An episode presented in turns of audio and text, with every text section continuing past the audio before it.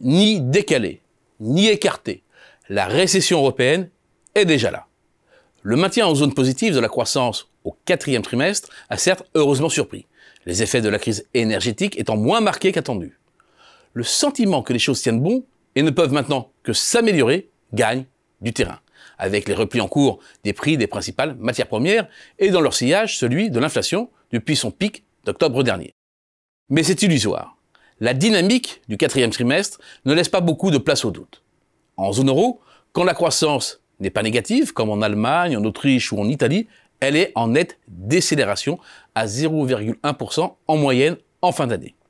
La décélération est tout aussi brutale pour l'ensemble de l'UE à 27. Et ce n'est pas du Royaume-Uni que le rayon de soleil viendra. L'analyse détaillée montre qu'il y a en plus matière à préoccupation. Le maintien à flot de la croissance n'est dû qu'à la contribution du commerce extérieur, non du fait du dynamisme des exportations, mais du fort repli des importations énergétiques. Cet ajustement, destiné à contrer les risques de pénurie, est maintenant opéré et ne jouera plus les trimestres suivants, ce qui devrait remettre la variation du PIB au diapason des demandes intérieures en souffrance. Partout où les données sont disponibles, la consommation des ménages contribue en effet négativement à la croissance familique du PIB.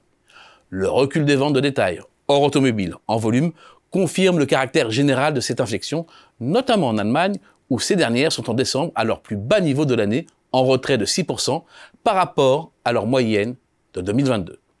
Ce craquement de la consommation s'inscrit dans un climat général de pessimisme des ménages.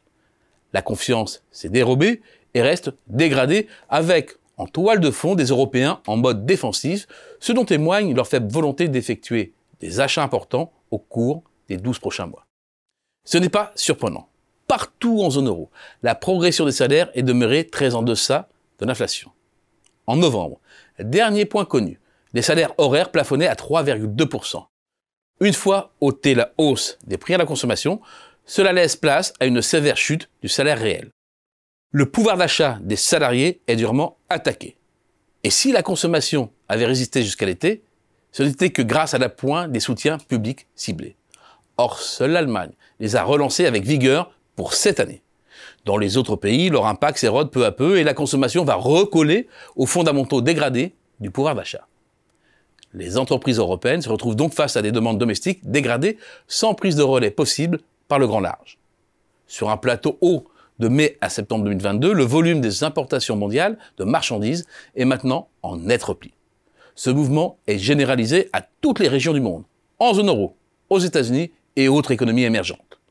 Le commerce mondial est donc bien en phase avec la dépression des demandes intérieures nationales. Et le caractère synchrone du mouvement risque d'en démultiplier les effets. La Chine sera à contre-courant. Des gels post-Covid obligent. Mais l'effet demeurera de second ordre sur les débouchés européens. Alors certes, la profitabilité des entreprises tient bon à ce stade. Après une série d'embardés liés au stop and go du Covid, le taux de marge des sociétés européennes est proche de son niveau moyen sur longue période. Cette résistance est la conséquence d'un double effet la sous-indexation des salaires d'un côté, d'autant plus marqué que les gouvernements ont soutenu le pouvoir d'achat des ménages, et de l'autre, le report partiel de la hausse des coûts sur les tarifs de vente. Le recul récent des débouchés en volume remet néanmoins la pression sur les prix de vente, un impératif pour préserver ses parts de marché.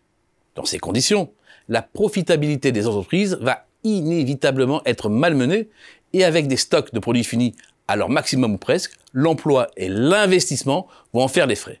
Le tout dans un contexte de la poursuite du durcissement de la politique monétaire menée par la BCE, avec ses conséquences en cascade sur les entreprises, les marchés d'immobilier et le financement des États.